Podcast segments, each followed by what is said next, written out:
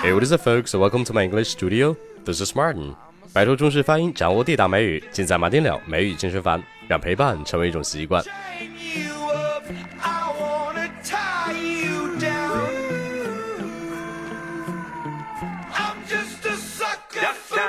我们都知道，英文中有许多的表达可能并不是字面的意思。那如果你并不知道这个表达的深层含义的话，那可能就会对交流造成很大的影响。那产生误解也是不可避免的了。那么今天就有这么一个表达，pain in the neck，pain in the neck。哎，打眼一看，它不就是说脖子疼吗？然后你还暗自窃喜，下次你再说脖子疼的时候，又多了一个新的说法。哎，等一下，如果你真的是这么想的，那你就太天真了。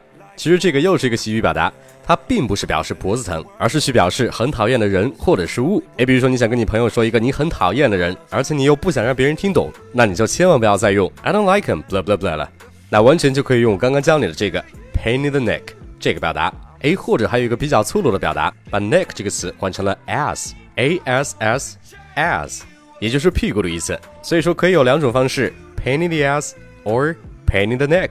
那不管是你屁股疼还是脖子疼，都是表示令人讨厌的人或事。哎，比如说今天周末了，你老板还让你加班，你简直都要恨死你老板了。那你就可以说，My boss is a real pain in the ass. My boss is a real pain in the ass. 然后你去上班了，发现你老板不仅让你加班，还给你布置了一个你几乎无法完成的任务。那你就可以跟你的朋友抱怨说，This assignment was a pain in the neck. It just ruined my weekend. This assignment was a pain in the neck.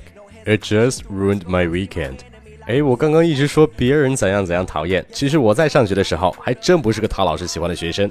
那老师现在见面经常会跟我说，As a student, you were a total pain in the neck. As a student, you were a total pain in the neck.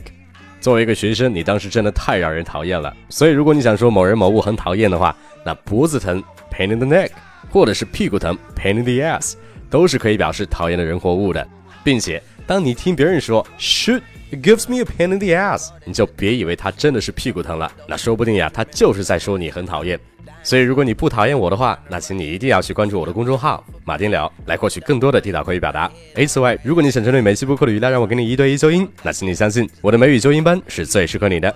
跟马丁聊学美语，让你的发音无懈可击，每天一小步，发音提高一大步。